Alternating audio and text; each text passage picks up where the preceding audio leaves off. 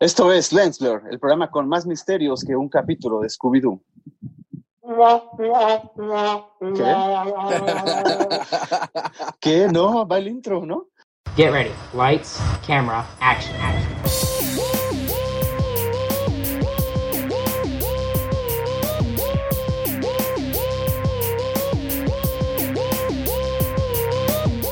Esto es Lens Blur. Bienvenidos a Lens Blur, ¿cómo están? No, no, no, Alex. Mario, Raúl. Estamos aquí. Bien, bien. Muy Oye, bien, qué buen ¿ustedes efecto de sonido ese, ¿eh? No, no, no, nada más porque tú querías escuchar eso, Alex, pero en realidad fue una buena frase, ¿a poco no, Mario? Ya lo tenía preparado porque sabía que Raúl no nos iba a decepcionar con su frase de la semana. Sí, no, no, no, nunca falla. Sí. No, bueno. Nunca falla, nunca falla o siempre falla. Nu- nunca falla en que siempre falla, pues. No, diría, di- diría Campos, no, diría Campos, nunca falla de fallar. Pues estamos una vez más en Lens Blur desde casa, pero eh, va- vamos mejorando, vamos mejorando con, con el audio, creo, y eh, este, este capítulo va a estar bueno, ¿no? Tenemos un tema bastante interesante. Así es, así es. Muy Un interesante. tema, equipo, video. No, no, no, esto ya se está poniendo. Se está poniendo perro. Así es. Pero pues primero las noticias, ¿no? Porque, híjole, la semana pasada yo dije con toda seguridad que jamás iba a suceder el, el, el Snyder Cut de la Liga de la Justicia. Toma, ¿eh? Y creo que Zack Snyder me escuchó, dijo, no, no puedo permitir que siga creyendo eso. Y al día siguiente anunciaron oficialmente que en HBO Max se estrenará Así el, es. el Snyder Cut el- en el 2021. Así ¿Qué es. Así es. No, no, no, como Eh, Homero est- estoy feliz pero contento. digo, estoy feliz pero enojado porque... no Feliz será pero contento. Sí, sí, sí, no, no. Feliz pero enojado porque no ser en los cines. Como La verdad, muchos la verdad lo es que no me emociona nada esa idea. Siento que es más un fanservice que otra cosa y no sé, tanto fregaron con el Snyder Cut que yo, yo de verdad tenía ganas de que nunca lo estrenaran. Justo, justo estaba leyendo el otro día sobre eh, el precedente que esto sienta, que no es, no es muy bueno, porque es como realmente ceder ante todas las presiones del público. Ya no hay, ya ni siquiera Así el es. estudio tiene libertad creativa de, de- de hacer una película como la quieren hacer. Ya tienen que eh, hacer caso a todo lo que, lo que la gente, a Les todas las quejas de la gente, ¿no? Sí, Y las tienen demás- que satisfacer a la, al- a la fanbase, ¿no? Este, lo que pide el espectador, ¿no? Los fans. Eso me La- parece terrible. Sí. Por Digo, un lado, obviamente la voy a o ir sea, a- por un lado está, está chido que los fans pues sean tomados en cuenta, porque al final de cuentas son los que pagan por ver la película y eso está bien. O sea, yo creo que sí está bien que tomen en cuenta la opinión, pero no sé, tanto molestaron y fregaron con el Snyder Cut que siento que es más como un capricho. Yo siento que, que, o sea, sí somos los fans los que pagan y etcétera, pero creo que los fans luego ni siquiera sabemos lo que queremos. Porque yo me acuerdo que Man of Steel y Batman contra Superman no recibían nada, buena, nada de buenas críticas. Y entonces, y ahora molestan y molestan y molestan con que quieren la Liga de la Justicia. Pues yo creo que va a ser lo mismo, porque además eh, estaba viendo que ni siquiera van a, a grabar nuevas escenas. O sea, realmente van a ocupar el material que ya grabaron y van a hacer nuevos efectos visuales, pero no van a, los actores no van a regresar a, a- a grabar nuevas escenas. Entonces, ¿qué tan diferente puede ser? Es que es Porque eso, aparte, no porque aparte Zack Snyder alguna vez lo dijo, que el Snyder Cut realmente no estaba ni terminado. Hay, hay, hay escenas que ni efectos tienen, entonces no, ni siquiera va a ser una película terminada. No, no veo la necesidad de sacarlo, la verdad. A ver, aquí va lo, lo más importante y tal vez hasta van a decir, oye, sí es cierto, que es la historia, que eso sí lo cambiaron por completo para sacar la Liga de la Justicia o el bodrio ese que vimos en los, en los cines. Uno importante, sí, sí, sí, uno importante es el Black Superman. Y toda la censura que tuvo en cuanto a descuartizados y escenas un poquito más goros subidas de tono que subió esta historia. Hay que recordar que es muchísimo más brutal, es como si estuviéramos viendo un 300 ahí en, en, en pantalla con la Liga de la Justicia. Y eso es digno de pedirse.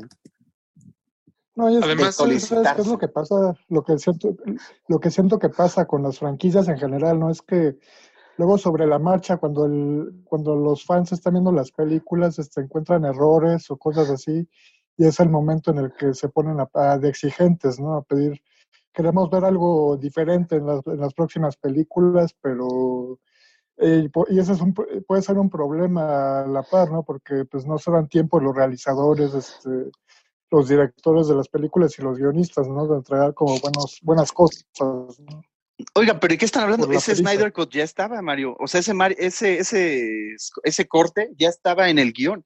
O sea, no es algo que les dijeron ellos de la nada, no, No. dame algo mejor. Ni- pero Lo no que creo que sea lo mismo que tenían Sí, originalmente planeado, porque eh, también estaba viendo que no saben realmente si, vas, si van a sacarlo como una película o a lo mejor como una serie de, de seis capítulos o no sé cuánto, por lo largo que es. Así Bueno, es, o ahí, sea, ahí se, ahí se presta la especulación, porque una cosa es lo que Zack Snyder tenía en su mente y en su guion original, y otra cosa es que vayan a sacar eso. Igual y nos dicen, sí, vamos a sacar el Snyder Cut, y aprovechan para meterle otras cosas y sacar otras cosas que ni estaban planeadas originalmente, pero simplemente nadie lo sabe, entonces pueden aprovechar. Yo creo que va a resultar ser como, como la versión extendida de Batman contra Superman, que si alguno de ustedes la vio me dará la razón de que es, es la misma porquería, pero peor, porque, porque la hacen más larga y, o sea, nada más le agregan escenas como de relleno que la hacen todavía más eh, tediosa, aburrida, fea. No, bueno, ahí se supone que era para explicar algunos plot holes que había en la, dentro de la, de la misma trama. Pero aquí sí es una historia totalmente diferente, porque les digo que lo ¿cómo que vimos en el cine, si, Alex, si- si- si- lo que vimos en el cine es lo que sacaron del Snyder Cut. pero Es eso lo que ¿Cuánto iba a durar seis horas la película y tienen ahí material como para... Cuatro horas y veinte minutos iba a durar. ¿Qué horror? ¿Qué, ¿Quién iba a querer ver eso? ¿Quién quiere ver una película, película de dura superhéroes eso. de cuatro horas? No inventes. Endgame, No, El Señor de los. Anillos. No, Endgame dura eh, tres bueno, horas. Endgame, Endgame dura tres horas. con todo y, el, y, y- y las escenas que les quitaron. sí, sí. Pero las No, escenas que les quitan generalmente horas. son porque no, no, no, no funcionan bien a lo mejor con el ritmo de la, de la película o, o con la edición. No es que se las quiten nada más porque sí. Yo no, o sea, yo no creo que tengan eh, tres horas adicionales de material que nada más no usaron porque no quisieron. Sí, no, porque no los dejaron. El, el corte final no iba a llegar de cuatro horas y veinte al cine. O sea, es imposible, nadie lo hubiera permitido. Sí, no. Yo lo hubiera permitido. A mí, se me, Sí, sí, sí. A mí se me hace que va a ser la misma gata pero revolcada. Ya verán que Sí, no. sí Volverán a coincido. amar la Liga de la Justicia. Obviamente, obviamente sí la voy a ver porque me da curiosidad y, ojalá que esté mejor porque la Liga de la Justicia, como dices, efectivamente es un bodrio. Sí, pero- muchos dirán, para enjuagarnos la boca ya bien, ¿no?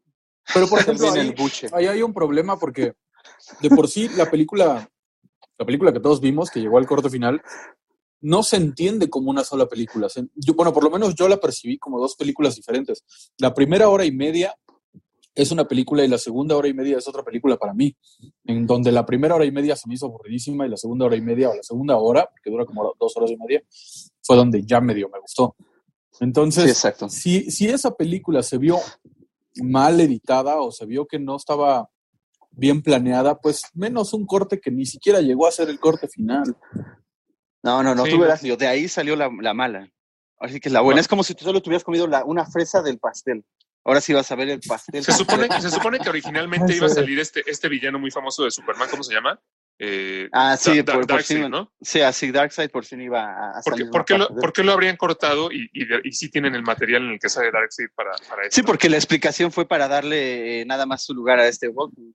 Eh, ¿Cómo se llama? pero, pero, ¿por qué, que- ¿no? pero ¿por qué querían darle su lugar a Steppenwolf si es el peor malo que he visto? Así. Bueno, porque Parece- se ve muy malo porque cortaron escenas de su origen. No, ese que sí, lo hacen ese sí como parece. Es que- no, o sea, ese eso me parece villano de los que- Power Rangers, por Dios. Es que es- el diseño también lo cambiaron. No, pero es que justamente a eso me refiero yo con que está mal, mal planeada. O sea, tú quieres presentar a Steppenwolf, quieres presentar a Darkseid, quieres presentar a Doomsday en una misma película, es imposible. Darkseid es como un Thanos. Debieron de haberlo desarrollado por, bueno, si no 10 años, por lo menos 3, 4 películas. Ahí Y sí te yo, doy la creo, razón. yo, yo creo que por eso Darkseid no llegó al corte final. Porque dijeron, no, a ver, espérense. Si presentamos a Steppenwolf, tenemos que presentarlo como si fuera, no sé, un Loki, por llamarlo de alguna forma. Sí, sí, sí. Y, y que este sea como que el que inicia la invasión con Darkseid detrás y demás. Y tan lo planearon mal que ni le salió una ni le salió otra. Entonces, Les tampoco terminó creo, que saliendo la, Ivan Ooze de la película de los Power Rangers. Tampoco creo que sea la mejor opción ver a, ver a Darkseid en, en este corte de Snyder, porque pues Ahora, no va a tener ni pies ni cabeza. Eso también Ahora- explicación de diseño. Joss Whedon, Joss Whedon no es un mal director, ¿estamos de acuerdo? ¿Por qué, por qué la Liga de la Justicia es tan mala y, y Avengers eh, es tan buena? ¿Será que, ¿Será que Joss Whedon estaba tan enamorado con, con Marvel que quiso tenderle una trampa a, a DC? No, yo creo que No, bueno. primero Hablando que de nada, conspiraciones, ¿eh? No, bueno. Yo creo que Es el Joss tema de Whedon hoy. sí le dieron, es buen punto, sí le dieron la libertad creativa de tener todo el proyecto. El problema de la Liga de la Justicia es que Josh Whedon llegó como un emergente. Ahora sí que llegó como Javier Aguirre en el Mundial del 2002, así como a tomar la A selección. salvar, a salvar las, las Sí, aguas. Pero Javier Aguirre todavía, todavía mostró buena cara. Pues sí, pero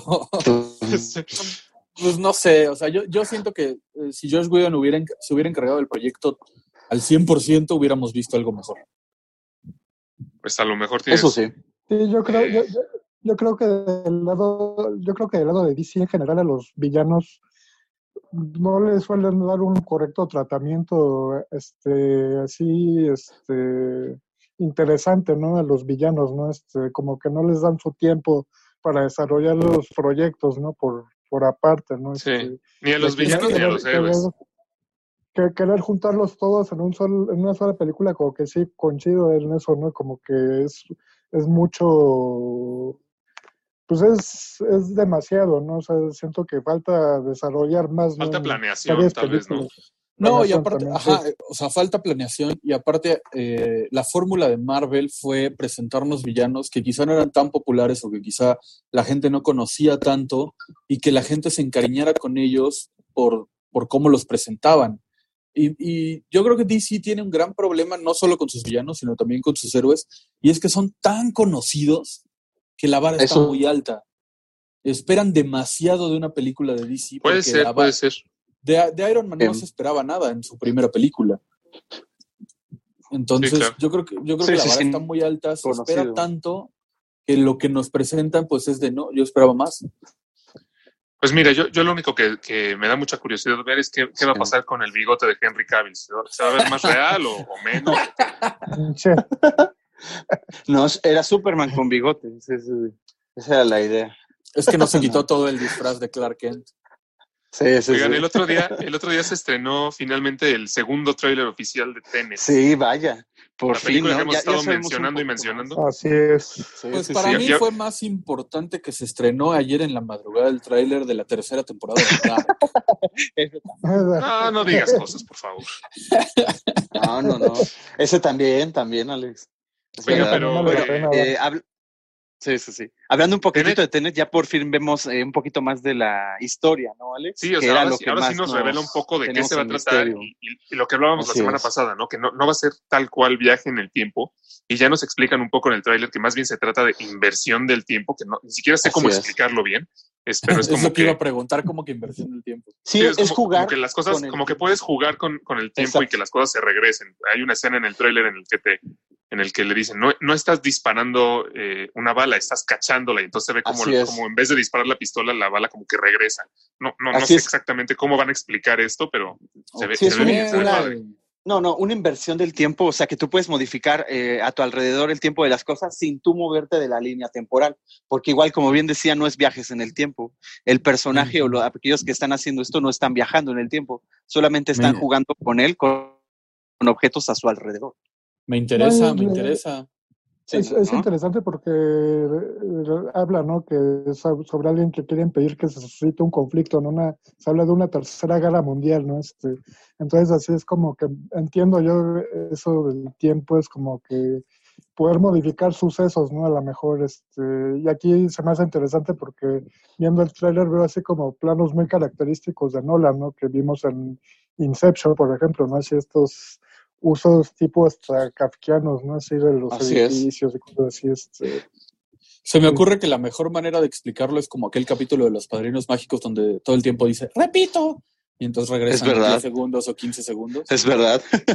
No sé si, no sé si eh, se alcanzaron a darse cuenta en el tráiler, pero al final el logotipo de la película de Tenet es diferente al que habíamos visto en trailers anteriores.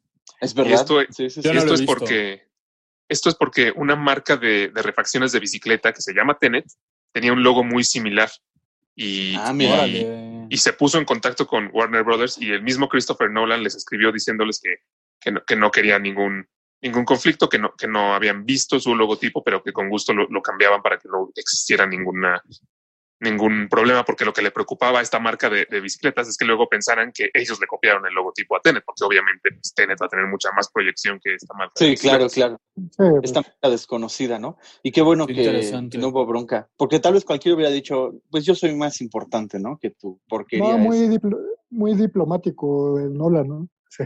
Sí. No, y aparte, este, qué bueno que también la marca no tomó acciones de, ay, pues voy a demandar y hago un escándalo, ¿no? O sea, simplemente hablaron así Sí, como de, oye, tenemos Sí. esta, esta petición y no la sí, no, pues no quiero broncas, sin broncas, ¿no? O sea, me parece muy diplomático de ambas partes, qué bueno. Y también tenemos ya un poco más de noción de por qué se llama Tenet, ¿no? Porque usan esta palabra, que al Claro. final es un palíndromo y Sí. se ve como, pues, Tenet y luego como que se regresa, es Ten y luego se regresa otra vez, ¿no? Ten y luego Ten. Así es. No sé, no sé si me doy a entender. Que Algo como lo No, que no, no, claro. con Echo. Ándale. Oye, no, no, no. Ah, bueno, aún no den spoilers, pero sí, algo así. No, pues por eso es para que la gente Ah, pregunte, algo ¿qué, qué es así, eso? pero mejor. Pues yo Así estoy es. muy emocionado Ya nos irán preguntando, ¿no? ¿De qué estamos por hablando? Tenet. Sí, sí, sí, por favor, ya. Pues esperemos que sea el primer estreno.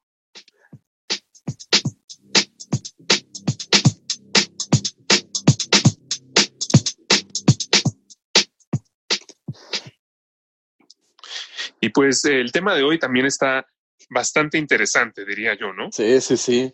Ahora sí que ni Maussan, ya quisiera Maussan tener esta clase de, ¿De qué, de qué vamos a hablar hoy? de temas en su programa, ¿no? Hoy vamos a hablar, Alex, les vamos a un programa sobre las teorías conspirativas que involucran el mundo del cine, ya sea directores, actores o, bueno, parte de la, de la trama. Así es. y muchos de estos son eh, eh, secretos o teorías muy, muy oscuras, muy turbias, ¿no? Que nos pueden dar mucho en qué pensar. ¿no? Claro. Así es, y eh, una de Mm. las más, creo que las más populares que, que justo nos, nos comentaban en, en, en Facebook, pusimos una publicación para que La nos primera platicaran una- teorías. sí, sí. Es una que ya habíamos tocado alguna vez en el programa eh, Así es. sobre el aterrizaje, bueno, el alunizaje más bien, la llegada del hombre a la luna, ¿no? Sí, sí, sí. Sobre el supuesto alunizaje. Dinos, Mario, ¿qué hay con eso? Sí, Kubrick de por sí uno de los directores más este, controvertidos de la historia del cine, ¿no? Y aquí con El Resplandor, posiblemente la película más spoilada, de la, histo- de la historia, ¿no? Este, A ver, hay que hacer un tenet ahí, regrésate y spoiler otra vez. Repito. Spoileada de la historia, ¿no? Y aquí tenemos una, esta teoría, ¿no? De que Kubrick dejó pistas, ¿no? De confesión este, acerca del alunizaje, ¿no? De que se especula de que él lo filmó, ¿no? Este, con actores evidentemente no profesionales, este, y aquí este, deja varias pistas, ¿no? Que eh, uno, un ejemplo es el cohete en el suéter de Danny, ¿no? No sé si lo recuerdan, el azul, ¿no? Sí, sí, sí. Así es. Ahora, regresémonos tantito, regresemos tantito an- antes de ver las pistas en específico, eh, a decir que hay muchas, o sea, fue a- a- a- a- aislado de esta teoría de Stanley Kubrick, hay muchas teorías de que el hombre nunca llegó a la luna, de que fue, ¿cómo se llama? Fue grabado en un estudio de grabación y utilizan eh, argumentos como que, como que se ve la bandera ondeando cuando Claro, debería estar claro. plácida porque no hay aire en la luna. Luego explican que es porque Sí, pues tenía obviamente un travesaño y, y, y Buzz Aldrin estaba moviendo la bandera y por eso ondeaba.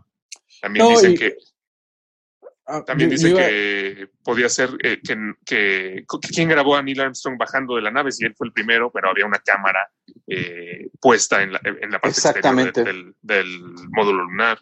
exactamente. No, y aparte los, yo- yo y iba los a muchos decir- cables.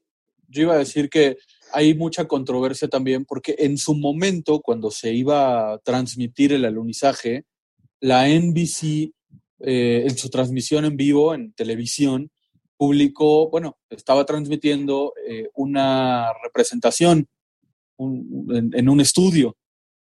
Eh, no sé si sabían eso.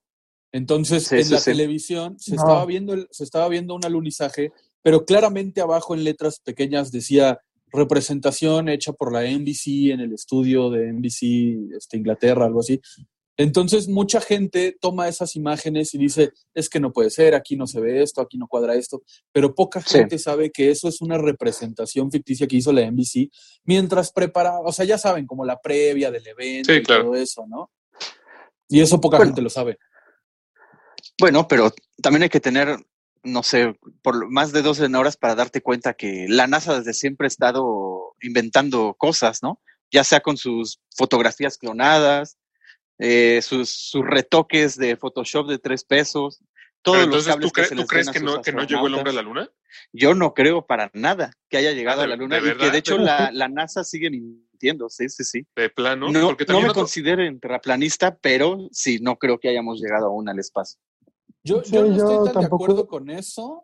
No, perdón, Mario, nada más rápido. Yo no estoy tan de acuerdo con eso, pero sí creo que la NASA, eh, no que inventó, sino que hizo sus propias representaciones para que se viera mejor. Yo sí creo que llegaron a la Luna, pero siento que las imágenes que todos hemos visto sí fueron de alguna manera creadas artificialmente por la NASA. Sí, este, O sea, pero. ¿para qué lo haces? ¿Por qué haces que vas al Oxxo y después te pones de pantalla verde de fondo el, el Oxxo? ¿Sí me entiendes? O sea, A lo mejor no fue, no fue tan épico como llegaste. Sí, también, Que o sea, se- también hay que eh, ubicar el contexto, ¿no? se este, vea horrible. la Ah, carrera, no, bueno, la, pero car- aunque está la carrera Espera, espera. espacial de la época, la carrera espacial de la época, ¿no? De Estados Unidos y Rusia, ¿no? Este, contextualmente, pues hay que ubicar, ¿no? El momento, este, y la NASA, pues sí, o sea, claro que a lo largo del tiempo ha servido como mostrar imágenes, ¿no? Para impactar a la gente, ¿no? De su- sucesos este, que se van descubriendo. Eh, pero volviendo al tema del resplandor, a lo, a lo que es el resplandor, pues sí, o sea, uno ve las pistas, ¿no? Que de alguna manera que Dicen que es como una Kubrick confesión. ¿no? Que es como la confesión de Kubrick, de decir, yo, yo fui quien grabó el, el, el alunizaje, realmente nunca llegamos. Sí, como Así muy, es. escon- Así, muy así es que si lo vemos, oye Mario, sí, sí. pero oye Mario, si lo vemos cronológicamente, empezaría todo con ojos bien cerrados, ¿no? Porque ahí es una especie de, de, de Kubrick enseñándonos cómo conoció a estas personas, ¿no? Que controlan ahora sí que la información, ¿no? Y el mundo. Ah, pero Ojos Bien Cerrados es más nueva que, que El Sí, Resplandor. sí, es, es más nueva, pero ya fue su confesión, su confesión final de cómo comenzó todo, ¿no? el declive para él. Pero, a ver, o sea, por ejemplo, ahí, o sea, una cosa es que quizá no fue tan épico el alunizaje y entonces alteraron un poco las pruebas. Recordemos que es América, o sea, la gente está orgullosa de su país y está orgullosa de su NASA y de su policía y demás. Entonces, si no fue tan épico, se lo tenían que vender justamente por lo que dice Mario, eh, este tema político de la carrera espacial entre Estados Unidos y Rusia. Pues la gente, eh, bueno, más bien la NASA y el gobierno tenía que vendérselo a la gente de una manera épica, que la gente dijera, sí, mi país llegó primero, ¿no? Entonces, Sí. en ese caso también yo me pregunto por qué Kubrick tendría que confesar. O sea, ¿cuál es la intención de Kubrick de poner pistas o por qué tendría que confesar que lo hizo? Pues Bueno, siempre es que hay parte de la ¿no? teoría es, que, es, que, es que lo obligaron a hacerlo, ¿no? Sí, sí, Sí, sí, una obligación. No, es que Pero obligado, obligado, no creo que lo haya hecho gratis tampoco. No, No, pero es también que- conlleva control. Es que de hecho todo esto nace desde prácticamente desde 2001, Odisea del Espacio. O sea, Ah, este, esta película pues marcó evidentemente pues la evolución ¿no? este, tecnológica en la manera de hacer el cine, pero ahí como que se especula, ¿no? A raíz de esta teoría de la, de la conspiración, este, que de ahí se lo jalaron, ¿no? Para, Claro, fue su carta de para- presentación, ¿no? Para ellos. su carta de presentación para hacer, para producir lo que sería el alunizaje, ¿no? Pero, pero desde, sobre todo desde 2001, ya después su filmografía, este, pues, se habla de que le concedieron el proyecto a cambio de libertad creativa, ¿no? Para que él hiciera Claro. las películas que, quise- que quisiera hacer. Por eso vimos lo que vimos, ¿no? Este, Naranja Mecánica, este, la misma El Resplandor, este, películas Sí, lo- realidad. irreverencias, ¿no? Para la época, sí, sí, sí. Sí, y lo que dice Raúl, pues es cierto, ¿no? Ya en ojos bien cerrados, pues como que se conjunta todo, ¿no? De que hubo alguien detrás de él, ¿no? Este, escondido todo el tiempo, se habla de los. Illuminati, incluso, ¿no? Es, este, Claro, la claro. fuerza política detrás, ¿no? Sí. Sí, en efecto. Eh, Y siempre hay una culpa, Lío. O sea, si tú haces algo, no sé, es como mismo de un jugador de fútbol y tú sabes que llegaste por palancas a algo y todos te idolatran, una parte de ti sabe que no es cierto eso, ¿no? Del todo, que no llegaste por tus propios méritos. O sea, sí, pero a lo que me refiero es, una cosa es que quizá lo haya, lo, lo haya hecho por obligación o haya sido eh, fabricado o lo que sea, No, como Pero- dijo Mario. ¿no? pero Como lo dijo Mario, actividad creativa, ¿no? Sí, sí, Ya, sí. perdón, perdón. Sí. Eh, eh, pero lo que voy es, ¿por qué, ¿por qué poner pistas en una película y por qué no mejor eh, publicar una carta o por qué no, no sé. Porque los sea, Illuminati lo tenían amenazado. Bueno, eso es lo que dice la teoría, ¿verdad? Para mí Sí, es una claro, teoría claro. bastante Pues es que ahí ya. pero, pero, pero sí tiene pistas interesantes. O sea, lo que, lo que, lo que iba a mencionar Mario de las pistas sí es bastante interesante porque sí hay algunas cosas que dices, ah, mira, sí, como que hace sentido, ¿no? Claro. Eh, la- las pistas son obviamente, además, como ya decías, el cohete, que la alfombra de donde está el, el- el niño se parece a una, a La una plataforma de lanzamiento. ¿no? plataforma. Así es. No, una pero además lo, de- del cohete, lo del cohete, algo que Sí. tiene es que hay una escena en la que el niño está, eh, está como de cuclillas, se levanta y, tra- y trae el cohete en el, en el suéter y entonces lo, lo que dice la teoría es que eso representa el lanzamiento del Apolo 11, pero que realmente no sucedió, no sucedió, Es- que, real- que es como de fantasía. Exactamente, sí, sí, sí. Exactamente. La- También lo de la, también lo de la distancia de la Luna a la Tierra, ¿no? De los las 237 mil millas, ¿no? Este, Así es, Que que, lo que cambió el nombre de la habitación, ¿no? El, perdón, el número Sí. de la habitación. el número, sí, sí, sí. Y en algunas tomas, en lugar de que se, que se lea room, se lee moon. En lugar de que diga room number tal, ¿A poco? se lee moon. Así Ah, eso es, yo nunca lo he notado. tomas. Hay que buscarlo. ¿Por qué lo También haría, ta- no? También la Ujú. parte de las gemelas, ¿no? Que, que, que escoge a, a- a la imagen de estas dos gemelas y según esto que representa el Apolo 11, ¿no? El 1 y el 1, que eso, eso ya lo siento más, más rebuscadón. sí, es el, se habla, ¿no? Del proyecto Gemini, ¿no? De los gemelos, ¿no? Así por eso es. la representación con las Sí. gemelas, ¿no? Este, y tiene otra otra escena que recuerdo mucho, este, este diseño, ¿no? De los tapetes que están este, colgados en la pared en el cuarto grande, ese, ¿no? Donde se pone a trabajar, ¿no? Que parecen hasta cohetes, ¿no? También así como si fueran... Oye, es verdad. Sí, Sí. sí, sí, es verdad. Y, Entonces, y el ¿qué hay texto, ahí, no? y el texto que escribe eh, Jack, que es all, all, ¿qué dice? All All work and no play makes Jack a dull boy. Que el all Sí. realmente es por A de Apolo y el all realmente es un 11 de Apolo 11. Así es. ¿Qué opinan? Sí. ¿Qué opinan? Yo, yo creo que la verdad está muy rebuscado y salió como muy de la nada esta teoría. Yo también creo eso, que la neta todo está muy forzado. Sí. Yo lo Sí, creo firmemente. Yo, yo, yo estoy como en el punto medio, diría, este, lo puedo creer como... No, no, no, Mario, pero- déjate, déjate llevar ahora, como gordo en tobogán. ahora. Mójate. Está, está bien, me, me dejo llevar, pero sí, o sea, sí, sí, tengo que decir que luego mucha gente se vale este tipo de cosas para clavarse, ¿no? A veces como... Y venden como ideas que a lo mejor pues no son ciertas, ¿no? Este, Yo, Pero yo muy- creo que sí llegó el hombre a la luna y sí es real lo, sí- y sí es real lo que vemos de, de la- de las imágenes. Tampoco son imágenes que tú digas padrísimas, súper claras, increíbles, eh, épicas. Realmente no. O sea, yo, yo siento que es una, o sea, son teorías medio infundadas, ¿no? Tienen algunos argumentos, pero que al, al final se explican. Por ejemplo, también dicen que, que, que cómo es posible que se ve las sombras de los, de los astronautas en diferentes Ah, claro. direcciones si, el- si la única fuente de luz era el sol pero explica la NASA que el- la única fuente de luz no era el Sol, era el Sol, la Tierra y además los trajes de los mismos astronautas que tenían luces. No, no, no, la NASA que No, se meta sus aparte- explicaciones por el Apolo. Te voy a dar una, te voy- ¡Hostia! te, voy a dar, te voy a dar una prueba contundente. Eh, cuando Google hizo todo este sistema de Google Earth, también aplicó la misma tecnología para hacer un mapeado de la luna. Existe Sí. Google Moon. Si ustedes se Sí, meten sí, a sí. Google Moon y ven las fotos y el mapeado de la luna real, o sea, que hizo Google, está marcado y señalado exactamente en dónde está. Ay, ahora también Kubrick trabajó con Google, Raúl. No manches. No, de ahí lo agarraron. es todo un complot. Es En ese- en inmenso, ese no pueden mapeado- publicar nada. en ese mapeado del- de, la, de la superficie lunar real están los, los aparatos que dejaron los astronautas en ese alunizaje y, y se ven, están marcados ahí. Sí, porque se acordaron. Dijeron, oye, no tenemos que dejar algo ahí. Pero yo no me puedo fiar, Raúl, porque tú, tú eres el fan número uno de la página de, de, eh, Flat Earth. Entonces, Ah, de Flat Earth. No, no, ahora, ahora me a decir terraplanista. No, no, eso aún no.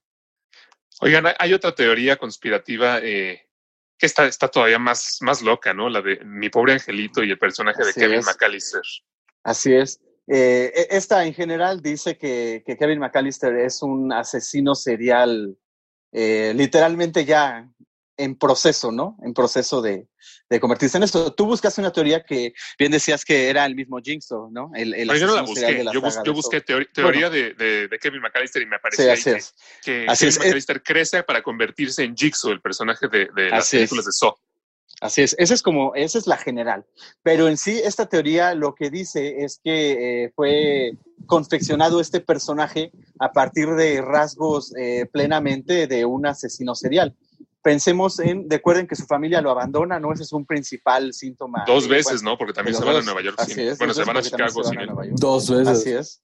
La forma en que planea, ¿no? Y, y resalta como su, bueno, su gran porte, ¿no? Para crear justamente estos planes y estas trampas hechas únicamente, pues, para personas sapientes, ¿no? Que pueden también razonar de la misma manera que él. Y el control que tiene sobre fuego, sobre clavos, sobre picos, ¿no? Todo lo que un buen asesino serial necesita para salirse con, con la suya. Bueno, y la, y teoría también habla de- del poco conflicto que le genera hacerle, eh, hacerle este daño físico a, Exactamente. a sus agresores. Bueno, pero, es que también ahí, hay- ¿a poco si tú eres un niño y ves que dos personas están entrando a tu casa a robar, no sentirías bien de, de No, no, no, la persona, no, no, no, las personas normales se mean en ese momento y llaman a su Sí, o sea, él no. No. Sí, no saben qué hacer. O sea, un niño que se, se viera amenazado, pues no va a saber qué hacer. O sea, en el momento, pues no. Yo digo que pero tiene sí. el perfil de un diseñador gráfico, es muy creativo.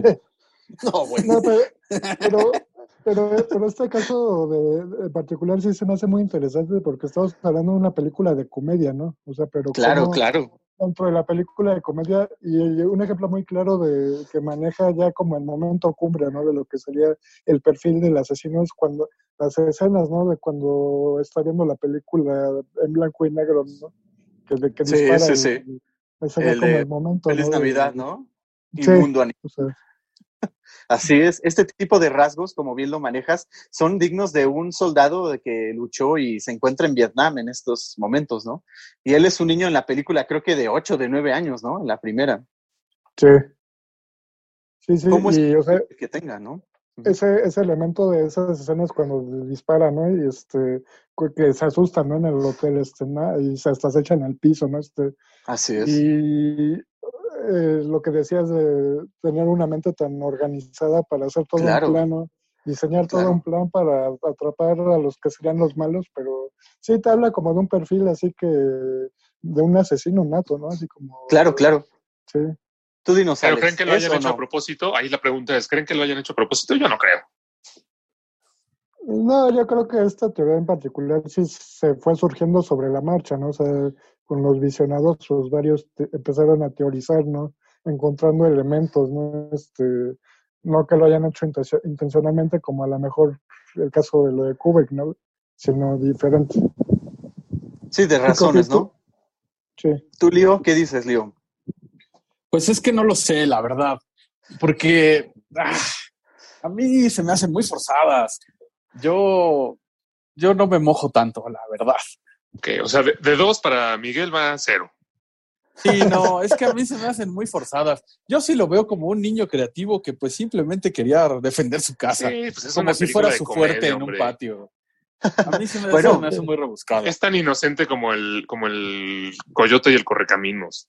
No, no, no. Bueno, sí, bueno, sí, eso sí. Pero creativo es para, sería creativo que busque la forma de llamar a la policía o algo así, ¿no? Como Pero entonces no habría película, Raúl. ¿no? ¿Usted qué, Bueno, eso ¿Cuál es el sí, chiste de una sí. película en la que el niño se asuste, llame a la policía y ya termine? Pues, no, ¿cómo? Sí, sí, sí, eso sí, eso sí es verdad, ¿no? Sí, sí, sí.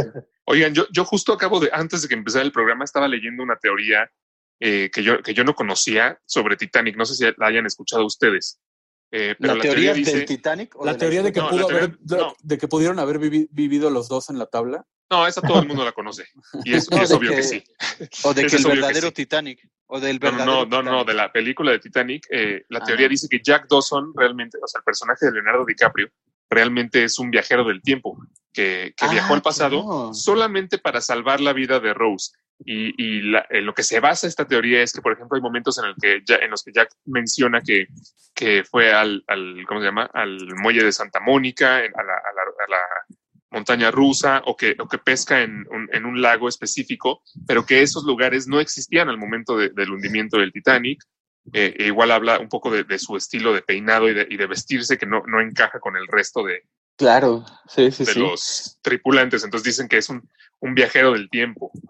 No, no, no, Alex, desde este momento ya es mi película favorita. James Cameron, te amo. Ya, solo Eso, eso es lo que te faltaba para que. Era, Sí, era- era- el, era el secre- era el secreto para estar totalmente convencidos de ser fans de película. Exactamente. Ya, haz ocho avatars, por favor. Sí. No, pero o sea, es interesante también, o sea, lo piensas, este, eh, Jack Dawson pues es un personaje moderno, ¿no? Por decirlo de alguna manera, con una mente más eh, liberal, ¿no? Para, Claro, para claro. los en el barco, ¿no? Este, podría encajar a lo Tiene lógica, como tiene- manera. Digo, podrían ser errores también del guion, pero pues tiene, tiene cierta lógica. Y ahí, ahí yo les voy a aventar una, una teoría que se me acaba de ocurrir a mí. Realmente, No, bueno, Jack, a pues ver. cuando se muere, cuando se muere congelado en el mar, muchos años después lo encuentra, eh, lo, lo encu- lo encuentra Oh, en el por futuro Dios. cuando ya existen los viajes en el tiempo, Oh, y entonces él decide utilizar esta tecnología para regresar y salvar la vida de Rose. Sí, sí, sí, Futurama, Titanic. Sí, sí, sí. Yo, yo sabía que más bien lo encontraban congelado y, y entonces creían que era el Capitán América y es el que se convertía en el Capitán América. Qué mal. vaya. no, no, no. No, bueno. mal está ese. Imagínense Eh, que en la, sí, en la siguiente fase del MCU aparezca Leonardo DiCaprio como el nuevo Capitán América. Entonces, sí, ¿qué, qué, qué? Sí, Pues es ¿no? que también lo, también lo encontraron en el hielo. No, eso sí, tienes razón, tienes razón. Eso sí está bueno. Oigan, una teoría que involucra el, eh, bueno, nuestro país o México desde donde se genera este, este podcast para todos ustedes, es una que desgraciadamente tiene que ver con el, crimen organizado, ¿no? Y el, todo el revuelo y toda la atención que han tenido las series justamente que hablan de, de aquellos que involucran, ¿no? Esta, estos tipos de organizaciones, el auge, ¿no? Que han tenido. Entonces la teoría dice que ya nos olvidemos de los narcocorridos, ¿no? Que era la forma de inmortalizar a aquellos que, que, que son héroes para este tipo de personas y ahora se dedican a hacer series que cuentan sus historias, ¿no? Que cuentan cómo Wow, vencieron esas- a tal y a tal, ¿no? Esa está más loca, esa, eh, hasta me da miedo hablar de ella, porque es el que nos está Claro. escuchando. Eso sí, eso sí. Digo, te hubiera alguno por ahí que nos dijera. ¿Quién sabe? sí, Igual y, eso, ¿no? ajá, después ya nos dicen inmortalícenme en Lens Blur, ¿por qué no? Eso estaría buenísimo. Eh, esto es, bueno, por tres razones importantes. Una, que es la información, ¿no? Que en muchos casos se ha comprobado. Bueno, sale información que solamente alguna eh, policía tiene o, o que se ve sacada de la manga, que- pero que es muy precisa para la historia. Y otra que es el presupuesto que pueden llegar a tener estas series. Digo, si Avatar tiene eh, dos billones de dólares para sus películas, el narco tiene como ocho billones Dan, para hacer este tipo de, de producciones realidad, ¿no?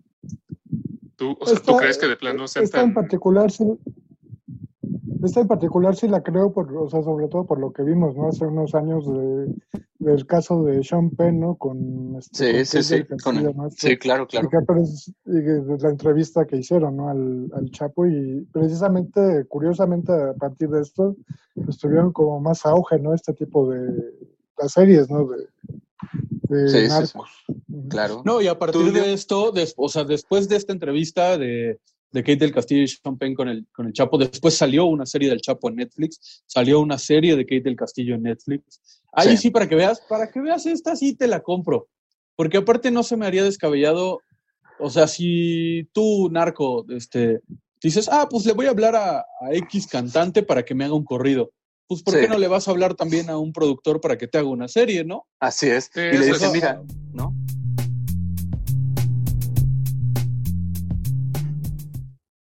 Una disculpa, tuvimos una falla técnica, eh, se fue la luz, se fue la luz mientras Sí, grabábamos, sí. pero bueno, ya, ya, ya Fue un, estamos de complot, regreso. fue un complot, Alex, un complot. Fue un complot, nos, De escu- hecho- nos de escucharon los narcos que hablábamos de su, de su teoría conspirativa y entonces... Es correcto. Qué bien. ¿Qué nos estabas tú diciendo, León, de, de este, de este No, tema pues, entonces?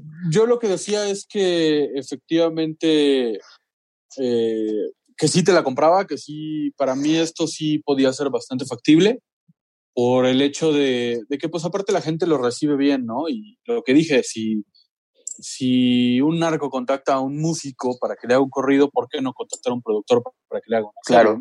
Claro, claro. Obviamente no llega Joaquín López Loera, ¿no? A decir, oigan, háganme mi serie, ¿no? O sea, obviamente envía al amigo del amigo del amigo. O sea, Joaquín Guzmán que lo está era, creo que quisiste decir, porque Joaquín López es López Dóriga, ¿no? Sí, sí, sí. ¿no? Es que es primo de López Dóriga. Ah, ya, Eso- perdón. Ese era otro. no, no, no, o sea, a lo que voy es que obviamente no llegan los mismos narcos, sino ya tienen sus procesos de, de lavado de dinero, porque eso es lo más importante de esto, ¿eh? Si sí fuera cierto, es un lavado de dinero impresionante que inmiscuye a, a plataformas como Netflix y Televisa y otras otras. No, y el entretenimiento en general siempre va a ser este, como muy redituable, ¿no? Y qué mejor que producciones, ¿no? Audiovisuales. Sí. Claro, claro. Yo tengo Y, por pues, aquí una. El, el Chapo está guapísimo y pues no, no tiene que ser así en la realidad. Yo tengo por aquí una, una teoría un poco trágica de, de la película de Buscando a Nemo. Eh, oh, no. eh, y dice la teoría que realmente Nemo no existe. Al principio se ve como atacan la, la Némona y solo sobrevive un huevo, que es el de, el de Nemo. Pero lo, que dice la teoría es que todo el viaje de Marlin buscándolo es realmente una metáfora por- de, de los, de que pasa por las cinco etapas del duelo durante toda la película, porque realmente se murieron todos sus huevecillos y, to- y, y su esposa. Pero ¿cuáles son las cinco etapas del duelo? Ay, pues no me la sé. Oh, Alex. no, no me la Sí, sé. Pues yo no hice la negación, teoría. Negación, aceptación, una que otra. Y que nos puede ayudar ahí nuestro, nuestro amigo Omar, que él, él es psicólogo, ¿no? Ahí sí nos, nos escucha, que nos diga cuáles son las, las fases, ¿no? Ah, bueno, y, y bueno, aquí dice que, aquí dice que lo, lo- lo más interesante es que Nemo en latín, ¿saben qué significa? No, no, no, ¿qué Sí, sí. significa? Significa nadie. Wow. Ok. Eso está, ok, ahí ya va. Ahí ya va. O sea, tú como escritor, como guionista, eliges un nombre acorde, ¿no? A lo que estás buscando enseñar en tu, mostrar en tu historia, ¿no? O sea, no es un nombre al azar. No lo llamas Juanito nada más porque es el primero que te Sí, llegó. claro, tienes que relacionar Entonces, no. el nombre de los personajes, ¿no? Es muy importante. Claro, ¿no? claro, claro. Sí, ese- eso-. Sí, sí, sí. Ese es último dato sí me dejó así. Sí, sí, sí. Sí, Ahí sí, para que aparte, veas.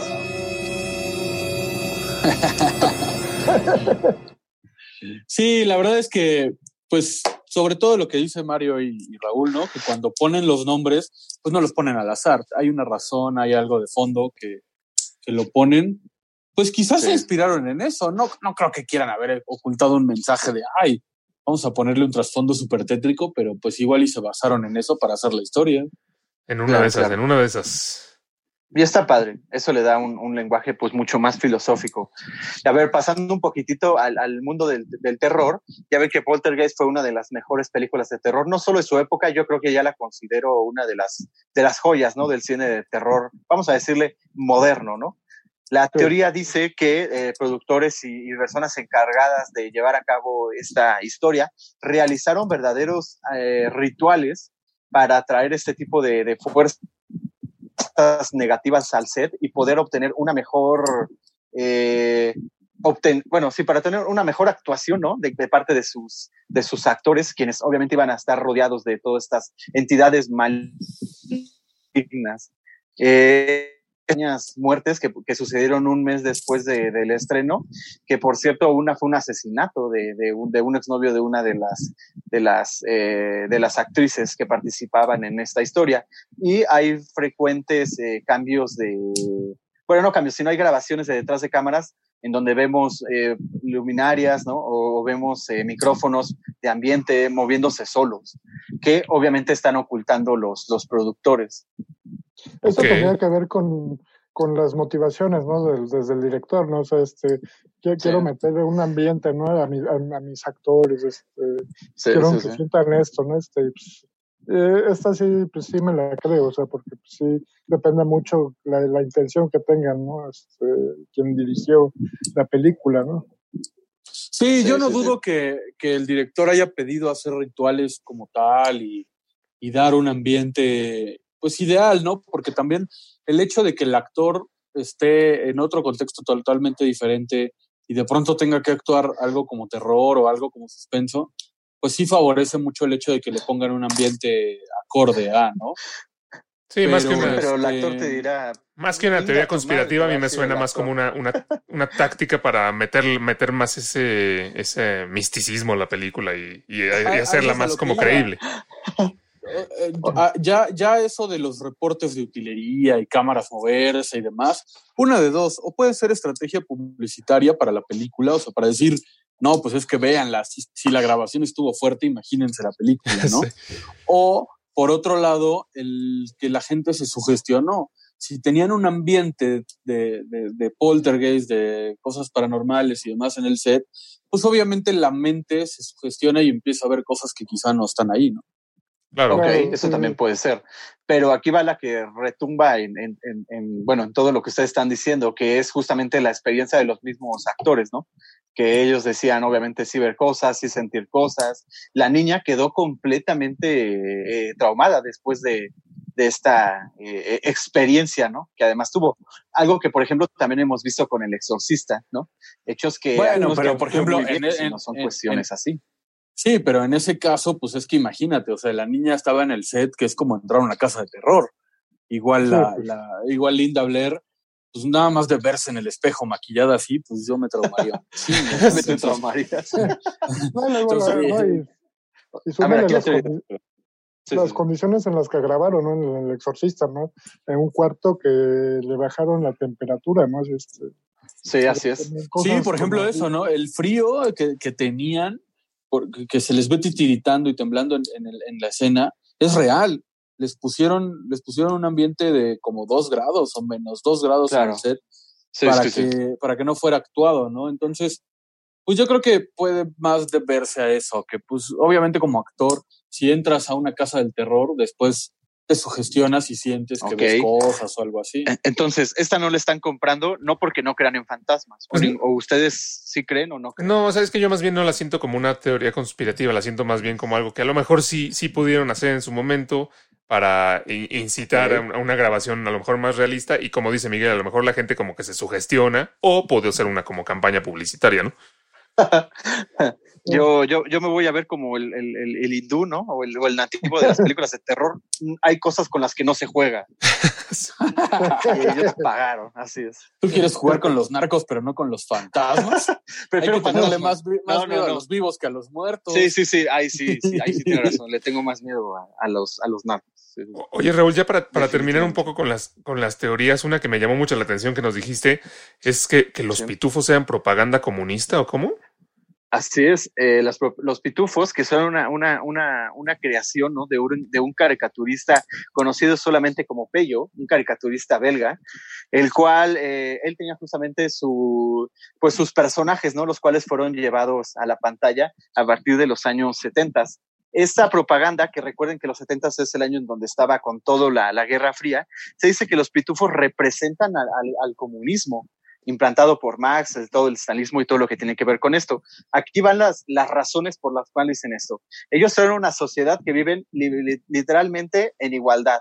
Tienen las mismas casas, la misma ropa. Obviamente cada uno funge con una función diferente, pero eh, este tipo de, de cosas se van eh, explicando, ¿no? A partir de todo esto. Y el papá Pitufo, quien es el encargado de, de bueno, no de comandarlos, ya estoy hablando como Stalin, pero de, de ayudarlos a llevar en su día, en su de- diaria, él viste de rojo que, eh, y tiene una barba muy parecida a la que usaba justamente el, el, el- el Karl Marx, ¿no?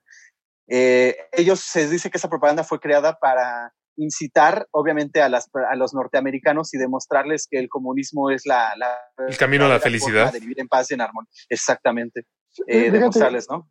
Que los pitufos eran esta- felices y todo. Fíjate que esta sí te, te la compro totalmente, o sea, uno Ok. piensa en los pitufos, ¿no? Y este, o sea, es del diseño, ¿no? O sea, todos son iguales, ¿no? Prácticamente. Sí, sí, sí. Este, pues la, la clase obrera, ¿no? Que representa el, al, al comunismo, este, y así como todos tienen una, una labor, ¿no? Este, Sí, sí, sí. Y retrata muy diferente a lo que podría ser el contenido gringo, ¿no? O sea, que retratan a la familia, cosas así, pero, o sea, muy diferente. Incluso dicen, ¿no? Que, que Gargamel era infeliz porque él sí tenía, él sí tenía más cosas, ¿no? Él sí era más este. Así es. Su personaje tiene- se sí, ve sí, ¿se como más de un perfil capitalista. Sí, claro, claro. Si se acuerdan, Sí. vive en un castillo, ¿no? Y tiene Pues de mira, alguna forma dinero, oro. Yo en este caso voy a, voy a estar con, con Mario, bueno, creo que con todos, porque Alex no refutó. Estoy con Creo Mario, que es la más creíble. Creo que de las que hemos dicho es la más Sí. creíble, ¿no? Sobre todo por la época. O sea, sabemos perfectamente que las caricaturas no, no son totalmente blancas y solo tienen una intención, ¿no? Entonces, Sí. en Estados Unidos se vio el caso opuesto con todo esto del tío Sam y enlístate y contribuye con tu país y la cultura de, del ejército y demás, ¿no? Entonces, no, no me extrañaría, la verdad. No, no lo veo descabellado que por el otro lado del mundo hicieran alguna caricatura como para, pues para que los niños se fueran orientando al comunismo y lo fueran viendo de una manera aceptable. La verdad es que sí, te la compro. Va, yo pues. lo van a querer, pero yo no. Oh, no, bueno. Tú nada más es por llevar la contraria, Raúl, por Dios. No, no, no, no, no. Hay una razón suficiente Tú ya, que tú es ya te que quieres Ameri- parecer a, a Pietrasanta. No, no, no. No, no es por eso. Es porque no, no, no, amigo no se cumplió. Sí, sí, sí, nuestro querido amigo. Eh, no, no se cumplió el, el, el objetivo. ¿A poco ustedes viéndola les daban ganas de. Bueno, pero puedes hacer, pero puedes hacer, puedes ¿no? hacer algo y que no se cumpla el objetivo que tenías inicialmente, pero no quiere decir que no haya existido ese, ese trasfondo, ¿no? No, y aparte, toma en No, cuenta tu bueno. contexto, tu contexto en cuando tú la viste. O sea, nosotros la vimos en el canal 5 después de comer sopita de letras y tacos dorados. La- Eh. los, los niños, los niños en, en Rusia, en Eslovaquia, en Yugoslavia, que la llegaron a ver en ese momento y que tenían muy implantada la idea del comunismo, pues quizás sí les ayudó a reforzarla, ¿no? Bueno, Sí, total, que, total que si hubiéramos dicho que, que era nada creíble, Raúl habría dicho que sí es creíble. No, no, no, no, no. Esta sí para que vean, no, se me hace Sí, un una, estilo muy raro. una forma este, entretenida, ¿no? Como de introducir una ideología y a la par educativa, ¿no? O sea, lo que dice este eh, Miguel, ¿no? O sea, en otro país así, Rusia, pues cambia totalmente. Ellos sí lo, lo han de haber sentido mucho más cercano, ¿no? Sí, Sí, yo, sí, yo te la sí, sí. compro toma- tomando también como ejemplo lo del Capitán América, ¿no? Que el Capitán América en los años que se creó, pues fue justamente el caso contrario. Era la manera de inspirar a los niños a través de los cómics a apoyar a su país y a sentir los- la bandera. Y, o sea, el Capitán América no se creó como, como un entretenimiento simple y sin trasfondo, obviamente. Pues sí, sí. no. O sea, Capitán América fue creado para promover ahora, en este caso, el American Dream, el American Way. Por Sí, o sea, supuesto. todos, todos esos héroes tienen un, ori- un origen totalmente este, político, ideológico. Este, claro que sí, o sea, la fuerza, sobre todo Estados Unidos y Rusia, piensan como en esos dos este, pueblos opuestos. Pues claro. Ok, esas sí se las compro, esas sí. Bueno, ¿con cuál se quedan? De todas estas teorías, teorías que dijimos, eh, ¿cuál, cuál es los que- la que les parece más, más, creí- más creíble o más este o más eh, disruptiva? Uh, uf. Yo me, yo me quedo con la de con la de Kubrick y la Luna, no porque la crea, porque yo no, no creo que sea cierta, pero se me hace de la más creativa y la que, y la que le buscaron más de dónde eh, este, sacarle jugo. ¿Dónde cortártela? Sí. Ah, o sea, o sea, no es de las que creas tú, Alex, sino las que se te hacen las No, más las que crean no creo ninguna. Realmente la, la- la única que me suena más eh, creíble es esta última, la de los pitufos. Ok, ok.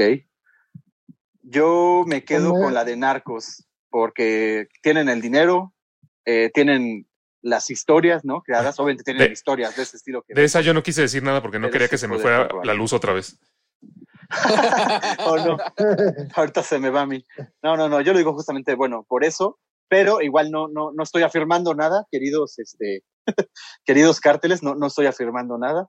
Eh, solamente digo que sería Queridos. creíble. Sí, sí, sí. Los queremos mucho y Hermanos, sigan. amigos. Sí, sí, sí, amigos del alma. Y solo digo por eso, ¿no? Y si tienen buenas historias que seguir contando, está bien. Tú, Mario. Sí, sí, sí. Yo me quedo con dos, con la de los pitubos, sí se me hace creíble por lo que les comenté, y con la de mi pobre angelito. O sea, sí, yo sí pienso mucho en el perfil psicológico, ¿no? Del personaje, a pesar de ser una película de comedia, pero sí tiene como muchos rasgos ahí, este, que sí me Ok, creo. interesante. Sí. Mario mojándose. Muy bien. ¿Y tú, Miguel? Yo, de creíble, me quedo con la de, la de nuestros hermanos, nuestros amigos del alma, los narcos. Pensé que los pitufos. este, sí, la verdad es que sí se me hace muy creíble que, que puedan invertir en sus propias series para dejar un legado. Y por ahí también me quedo un poco con, con, con Alex, coincido un poco con Alex, me quedo un poco con lo de Kubrick, no tanto porque sea real, sino porque tampoco descarto que hayan embellecido el alunizaje con ayuda de algún director o algo así. Ok.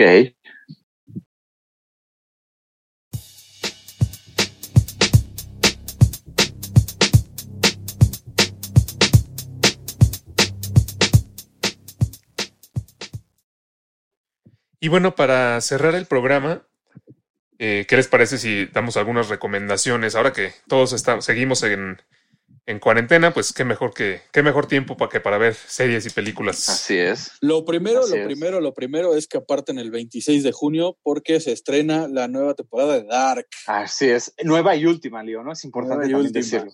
O sea, si no la han salió el visto, tráiler el tráiler está Sí, sí, sí. Por suerte tienen, eh, son poquitas temporadas, entonces si no la han visto pueden verla, ¿no? Pueden irla 18 viendo. capítulos. 18 Así es, capítulos 18 las dos capítulos. temporadas. A ver, cuéntanos un poquitito de qué se trata. Bueno, pues eh, la, la tengo fresca. Acabo de, de hacer a una amiga verla y le encantó. Entonces, este, la, la tengo fresca porque estuve ahí viéndola un poco con ella. Son viajes en el tiempo, eh, más o menos bajo la premisa de todo tiene que, todo está conectado, todo pasa por algo. Y, y, este, la verdad es que está muy interesante cómo hilan diferentes épocas, diferentes años. Exacto. Yo sí, decir, ¿no? De cómo hilan los, las diferentes líneas del tiempo, ¿no? Así es. A mí me gusta ver a los mismos personajes en diferentes edades y diferentes años. Sí, sí, sí, eso es buenísimo. Sí, muy recomendable.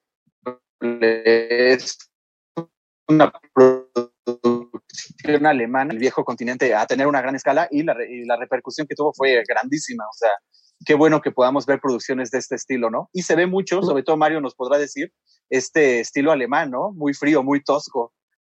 Sí, claro, o sea, como más, más oscuro el, el asunto, ¿no? A diferencia de pelicu- eh, producciones norteamericanas, por, por ejemplo.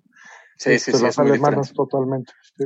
Y Sí, sí, agradecer, sí, el, totalmente. agradecer el hecho de que Alemania eh, trató muy bien todo este tema mundial que tenemos actualmente y que no se retrasó ni la postproducción ni el estreno. Sí, sí, Está sí. confirmado el estreno para el 26 de junio y pues lo esperamos con ansias, la verdad. Perfecto. Los amamos. ¿Tú, Alex? Yo, Los amamos. yo, que les, yo les recomiendo mucho, si no la han visto aún, Defending Jacob, es una serie en Apple TV Plus, y se los recomiendo si pueden que la vean esta semana, porque el viernes se estrena el último capítulo de la temporada y a mí me tiene picadísimo, la verdad. Ok. ¿De qué se, de qué se trata esa? Se trata de, el juicio de un niño que, eh, que, bueno, que es sospechoso de asesinato de uno de sus compañeros de, de la escuela. Eh, entonces, pues es, como la, la investigación y ir viendo eh, qué fue lo que, lo que pasó. Ah, ok. O sea, ¿pero es un drama o un documental? No, es un drama. Ah, perfecto. Muy De hecho, sale Chris Evans. Jacob, entonces. Ah, muy bien, bien, sale Chris Evans. Como el abogado apuesto, ¿no? Seguramente. Exacto. No, no. ¿Qué? Exacto, ¿No sale como va. el Capitán América? No, no, no. Él va a defender al niño, ¿no? A- eh, ¿Tú, eh, tú, Mario? ¿Qué nos Sí, yo recomiendas tengo- Yo les tengo un documental de Netflix, este Mystify. Michael Hutchins, el, el- quienes lo, lo ubican, ese fue el vocalista de INXS, esta banda Claro. noventera. Eh, y documental sobre el drama, ¿no? Que fue su vida, ¿no? Este, muchos no saben esta historia, ¿no? De la teoría de la asfixia erótica, ¿no? Que tuvo que desencadenó en su muerte, ¿no? Este, Claro, vale claro. Ok. Ok, eso es in- interesantón, ¿no? Bueno, pues si Raúl no tiene ninguna recomendación, eh, No, no, no. ah, No, no, no, claro que vayas a decir, claro que sí. A los que les gusta la acción, como, como a ti, Alex, ¿no? La acción de la, de la buena, hay una recomendación de una serie que comenzó, bueno, aquí la empezamos viendo en, en AXN, que se llama The Blacklist, en la cual tiene como protagonista, como protagonista a James Spader. Eh, si nosotros lo podemos reconocer, él es el que dio voz a Ultron en la era de Ultron.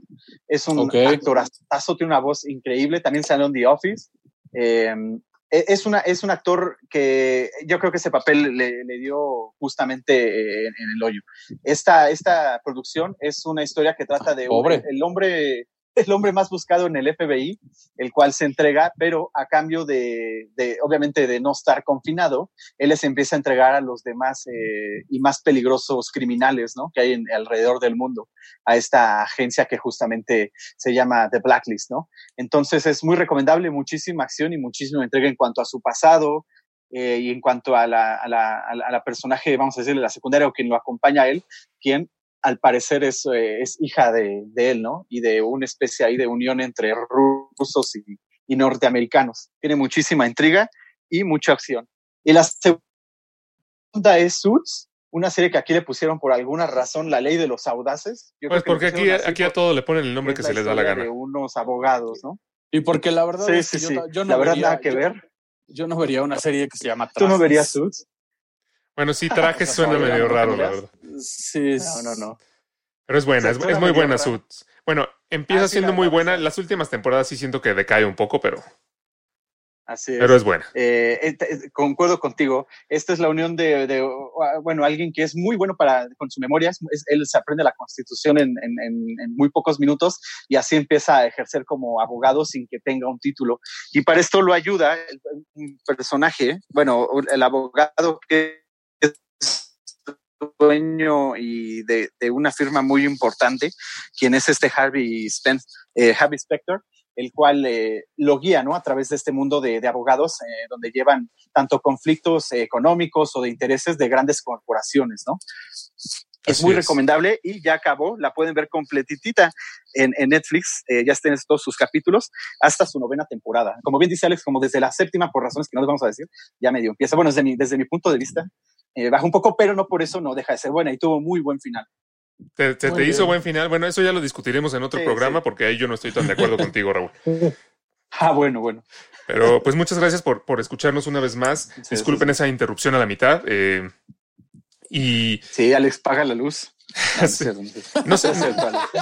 no se les... Esto se me va a ir a mí. Ya no sal- eh, acabando esto voy a, voy a hacer el pago de la luz para que ya no nos vuelva a pasar. Ya, ya. Eh, eh, escríbanos en, en nuestro Facebook, es arroba Blu-ray Lenses o búsquenos como Lens Sí, Blur. sí. Y también suscríbanse al podcast, ¿no? Estamos en, en Apple Podcasts, en Spotify. Sí. eh, para que nos Muchas gracias, ¿no? Los que nos escuchan. Sí, Sí, sí. muchas gracias por Por ahí- escucharnos. este, Por ahí en la semana les estaremos poniendo contenido para que participen sobre el próximo tema de la semana. Así que Sí, no, no olviden visitar nuestras redes sociales. pues sí, muchas, queremos que interactúen con nosotros y hay sugerencias que tengan, también eh, adelante. muchas gracias Claro, y claro. hasta la próxima.